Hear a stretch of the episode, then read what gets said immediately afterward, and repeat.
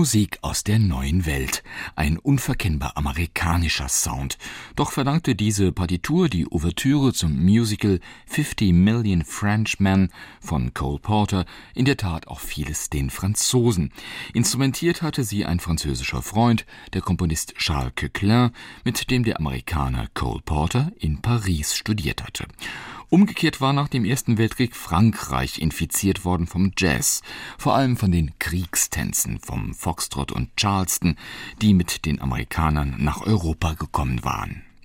Cole Porter komponierte sein Musical 50 Million Frenchmen als Hommage, als Souvenir an Frankreich und Paris und führte es auf einer Amerika-Tournee der Ballet Suédois auf. Diese Ballet Suédois traten in Paris und dann auf ihren Tourneen das Erbe der legendären Ballet Russe und ihrem Tänzer Václav Nijinsky und ihrem Impresario Diaghilev an. Und wie viele junge Künstler damals in Paris hatten auch diese schwedischen Tänzer eine einflussreiche Mäzenin, Princesse de Polignac, die diese Amerikareise und damit den kulturellen Austausch voranbrachte. New York mauserte sich damals neben Berlin, Paris und Moskau zu einer ernstzunehmenden Metropole der neuen Musik. Ein anderer moderner Komponist war erst 1907 als Flüchtling aus Russland in die USA gekommen, um dort bald schon von sich reden zu machen. Leo Ornstein. Ornstein war ein begnadeter Pianist, Meisterschüler des Petersburger Konservatoriums. In New York studierte er dann an der späteren Juilliard School noch ein wenig weiter, ging aber bald schon mit seiner Lehrerin nach Europa und lernte dort die Avantgardisten kennen. Busoni, Schönberg und viele andere, auch die italienischen Futuristen und ihren Traum von einer neuen Kultur, die antiromantisch war, die vom Zeitalter der Maschinen, von Bewegung, von Kraft, ja sogar von Gewalt als neuen ästhetischen Maßstäben schwärmte. Ornsteins Klavierabende beschreibt damals ein Zuschauer. Ich zitiere Sie sehen eine recht zerzauste, verstörte Erscheinung, irgendwie verschüchtert und zögerlich über die Bühne schlürfen. Doch wenn er dann in die Tasten griff, sei Ornstein, Zitat, besessen von einem so verblüffenden wie diabolischen Ausmaß an Energie.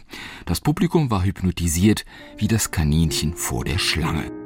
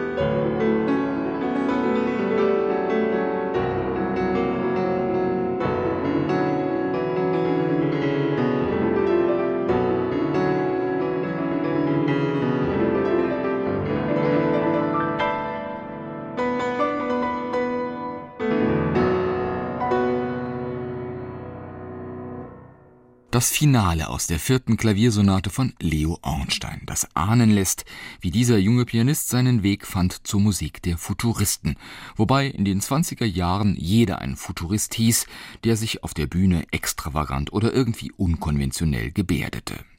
Propagiert worden war der Futurismus ursprünglich von Italienern, die schon 1909 ihr Manifest publikumswirksam auf die Titelseite der Zeitung Le Figaro brachten. Marinetti, einer der Wortführer, war als Student in Paris auch mit dem Kreis der Anarchisten in Kontakt gekommen und stimmte sein künstlerisches Credo entsprechend radikal an. Er verherrlichte, Zitat, die anarchistische Tat, die angriffslustige Bewegung, die fiebrige Schlaflosigkeit, den Laufschritt, den Salto Mortale, die Ohrfeige und den Faustschlag. Anstelle von Tradition und bürgerlicher Moral trat ihr Gegenteil. Legt Feuer an die Regale der Bibliotheken, hieß es da. Moralfreiheit, geradezu Selbstzerstörung und der Hass der Bürger werden unversöhnlich sein, weil ihre Herzen voll von Liebe und Bewunderung für uns Futuristen sein werden. Zitat Ende. Nach der Katastrophe des Ersten Weltkriegs sollte mit solchen fanatischen Parolen freilich Schluss sein. Einige Ideale dieses neuen Denkens aber, etwa die Begeisterung für Technik und Maschinen, sollten der Kunst erhalten bleiben. Junge Futuristen experimentierten deshalb auch gerne mit Musikapparaten, wie etwa dem Pianola, einem Klavier mit Lochstreifenautomat, dessen Geschwindigkeit jeden Konzertvirtuosen in den Schatten stellte. Wie dann ein Ragtime klingen kann, hat Alfredo Casella gezeigt in seiner nun folgenden Etüde. Die Lochwalzenapparatur spielt übrigens diese Lochstreifen auf der Basis eines Bösendorfer Konzertflügels.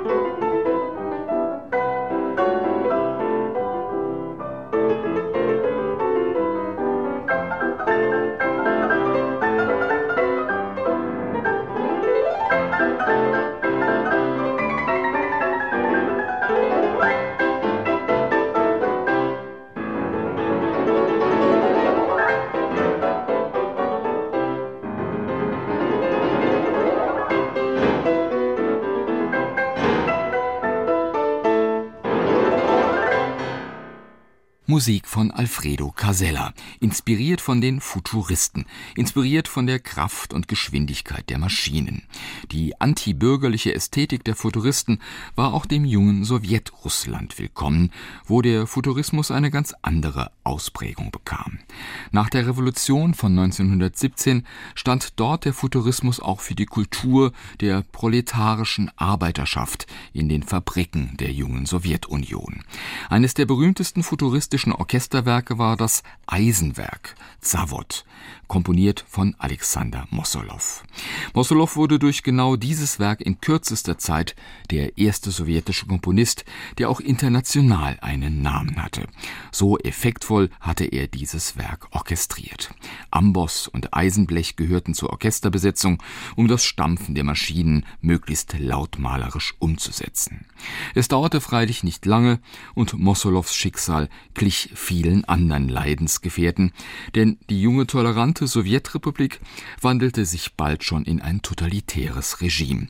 Die Gesellschaft für neue Musik wurde 1934 auf Stalins Befehl geschlossen, und Mossolow zog sich zurück aus dem Musikleben, komponierte nur mehr wenig.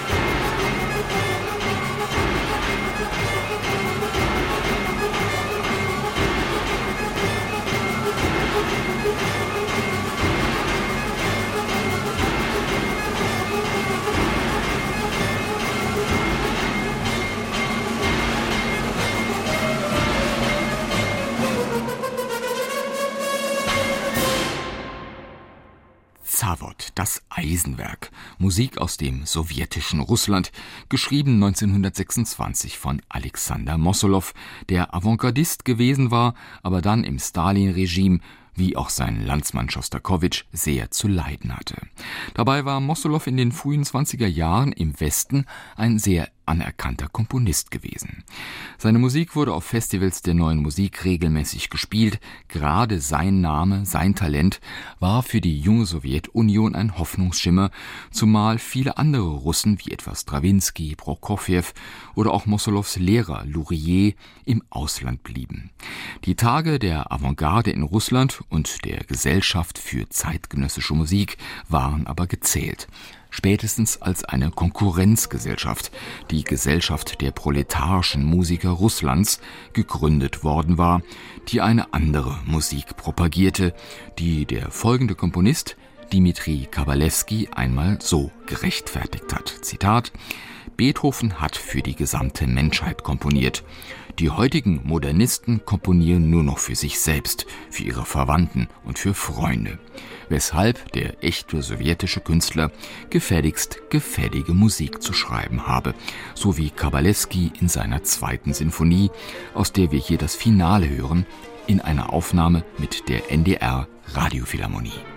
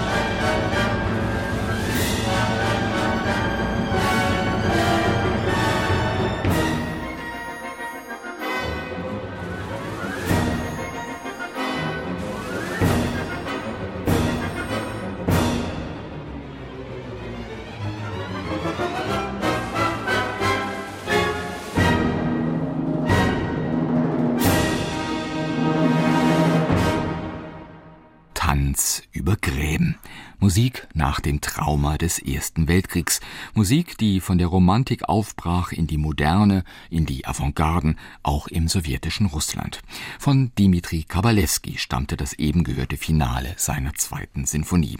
Kabalewski, der als überzeugter Sowjetrusse, als Parteigänger und Funktionär in der UdSSR Karriere machte, soll der einzige gewesen sein, der in den Jahren Stalins dann keinen Zwängen ausgesetzt war. Ein ganz anderes Schicksal hatte Sergei Rachmaninow. Als gefeierter Musiker und Mitglied der Bourgeoisie floh er schon 1917 nach Amerika. Das Exil war für ihn eine schlimme Zeit. Als Pianist blieb er zwar aktiv und weltberühmt, als Komponist aber verstummte er sozusagen, brachte nur mehr fünf Werke zu Papier. Hier hören wir gleich Rachmaninows berühmte Vokalise, gespielt auf einem Instrument, das ein anderer Russe erfunden hatte. Das Theremin, benannt nach seinem Erfinder, wurde erstmalig vorgeführt 1921 in Moskau auf dem Allsowjetischen Elektrotechnischen Kongress. Lautstärke und Tonhöhe wurden über zwei Antennen, zwei Elektroden und die Interaktion mit den Gesten des Spielers gesteuert und dann über Lautsprecher verstärkt. Damit war das Theremin der Vorläufer sämtlicher elektrischer und später elektronischer Musikinstrumente. Auch Robert Moog, der Erfinder des Synthesizers, war und ist von ihm begeistert und baut sie in seiner Firma noch heute nach. Auch klassisch ausgebildete Komponisten waren von diesem Theremin begeistert. Spielen konnten es freilich nur sehr wenige. Clara Rockmore, überzeugte Kommunistin, bereiste mit diesem Instrument die ganze Welt, auch mit eher traditionellen Programmen wie eben Rachmaninows Vokalise.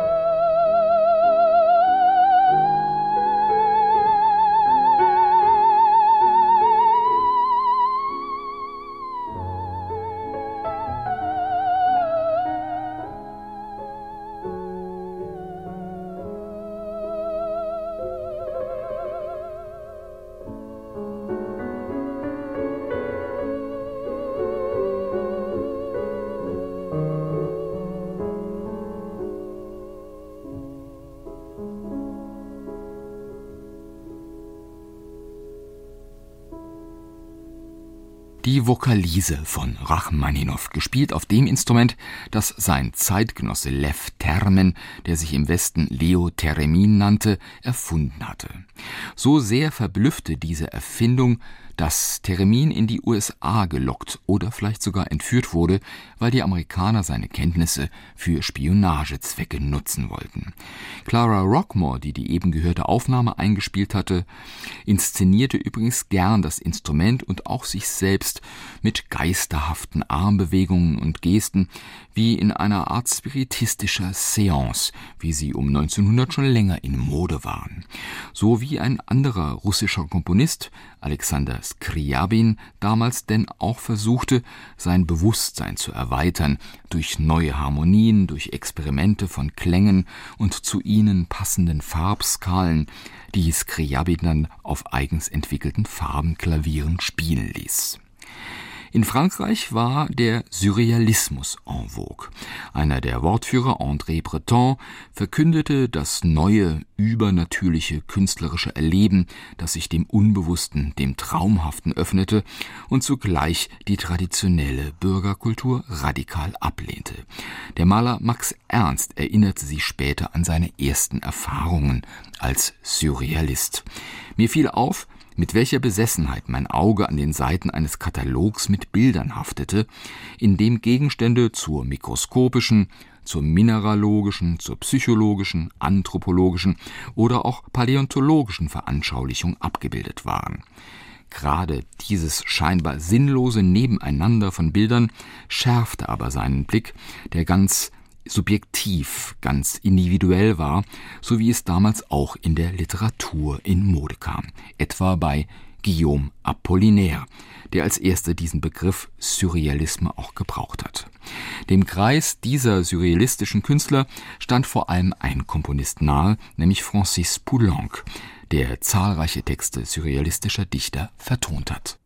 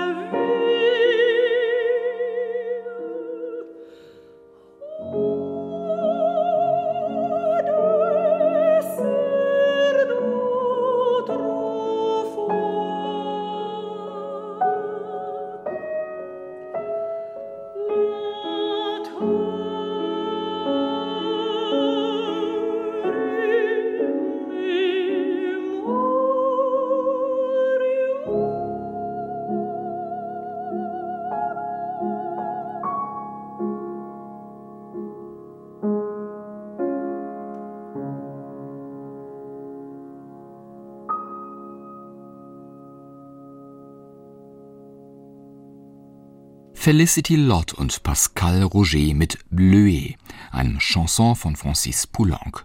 Bleu stand für die Uniform der Rekruten, Bleuet für die jungen Soldaten und ihr sinnloses, absurdes Schicksal im Weltkrieg. Absurdität, Anarchie, Antikultur wurden auch von den Surrealisten immer wieder thematisiert. Neben Surrealismus, Futurismus oder auch Mystizismus bleiben noch weitere Spielarten der Avantgarde zu erwähnen, auf der Suche nach einer neuen Musik, nachdem durch den Weltkrieg, den Grande Guerre, die Kultur der Romantik in Misskredit geraten war. Bela Bartok bringt uns auf die Fährte einer weiteren Strömung, der damals die jungen Komponisten einige Zeit folgten, den Neoklassizismus. Vieles erinnert in Bartoks erstem Klavierkonzert an die alte Musik. Er schreibt in einer sehr klaren Harmonik, die nichts romantisch Überbordendes hat, nichts Chromatisches und Dissonantes, und er webt seine Stimmen sehr klar und gut durchhörbar, so wie in der Polyphonie der Renaissance und des Barock. Und Bartok zitiert Melodien und Rhythmen Rhythmen, die so herb und so urtümlich erscheinen, dass sie entfernt an die Folklore seiner Heimat Ungarn erinnern. Hier die übrigens legendäre Aufnahme mit seinen beiden ungarischen Landsmännern, dem Pianisten Gesa Ander und dem Dirigenten Ferenc Fritsche.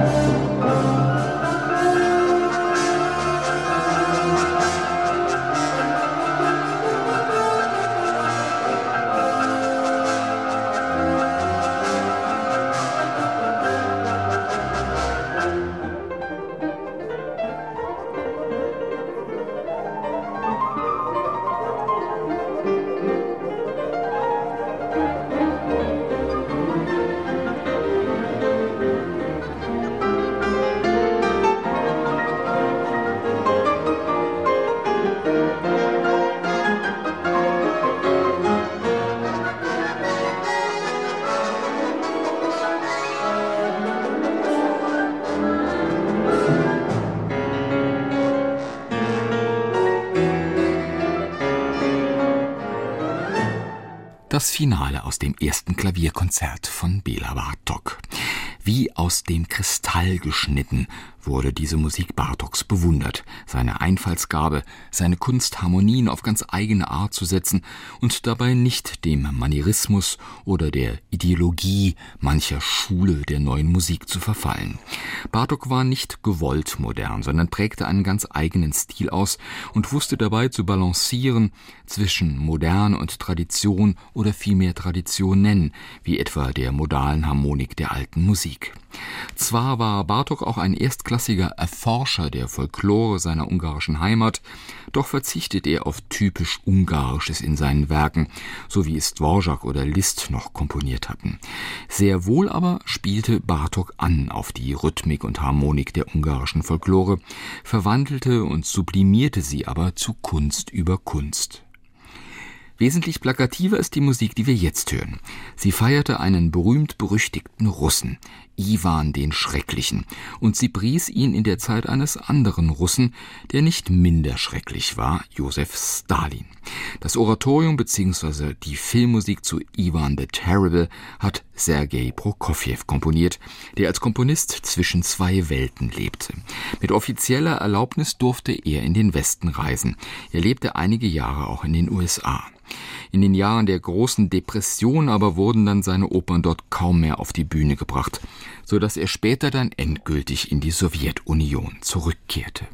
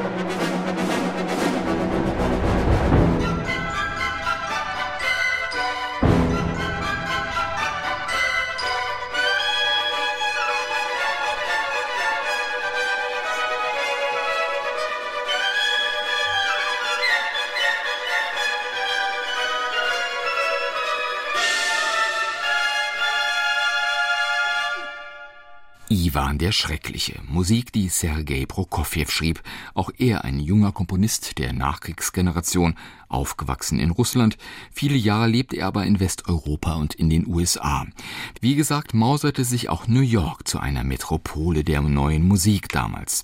Futuristen wie Leo Ornstein oder der Bad Boy of Music Georges Antaille lebten auch in den USA für einige Zeit. Aber es gab auch andere, die nicht nur unkonventionelle, sondern auch wegweisende neue Musik schrieben, etwa Charles Ives, der als wohlhabender Versicherungsmakler unabhängig vom Musikbusiness der Konzertsäle und Opernhäuser war. Oder den folgenden Henry Cowell, der anders als Antaille, der vor allem durch Skandale auf sich aufmerksam machte, oder anders als Charles Ives, der lange Zeit unentdeckt blieb, zu einer Kultfigur wurde, schon damals. Ich möchte in der ganzen Welt der Musik zu Hause sein, forderte Cowell und erweiterte seinen Vorrat an möglichen Klängen ins Extrem und verfasste dazu auch Schriften wie New Musical Resources. Cowell wurde in die ganze Welt eingeladen. Er war der erste amerikanische Komponist, der 1929 in die Sowjetunion einreisen durfte. Er wurde aber auch nach Indien oder Java oder in die Türkei eingeladen oder auch von Arnold Schönberg, um vor dessen Meisterklasse in Berlin zu spielen. Inspirieren ließ sich Cowell dabei von Musikkulturen aus aller Welt. Aus seiner Sammlung American Melting Pot hören wir eine Rumba mit zusätzlicher Achtel wie es im Titel heißt, und zuvor eine Art Hummelflug auf amerikanisch, inspiriert übrigens von persischer Musik. Eine Aufnahme von Mitgliedern des Manhattan Chamber Orchestra.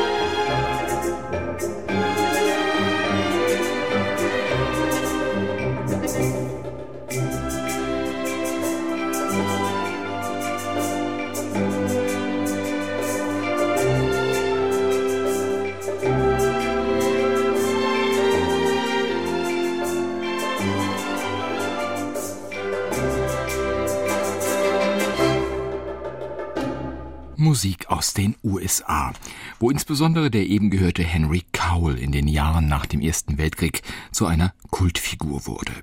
Damit geht die Reihe Tanz über Gräben, die letzte Folge ist das heute, zu Ende. Eine Tour d'Horizon in die musikalischen Avantgarden der 1920er Jahre. Zum Abschluss noch einmal Musik aus New York, wo die kommerzielle Musikindustrie ihren Anfang nahm, auch das ein Phänomen dieser spannenden 20er Jahre. Diese Ballettmusik Mille e una notte, Tausend und eine Nacht also, hatte der bekannte Dirigent Vittorio de Sabata komponiert. Sie spielte freilich in einer neuen Märchenwelt in Amerika. Musik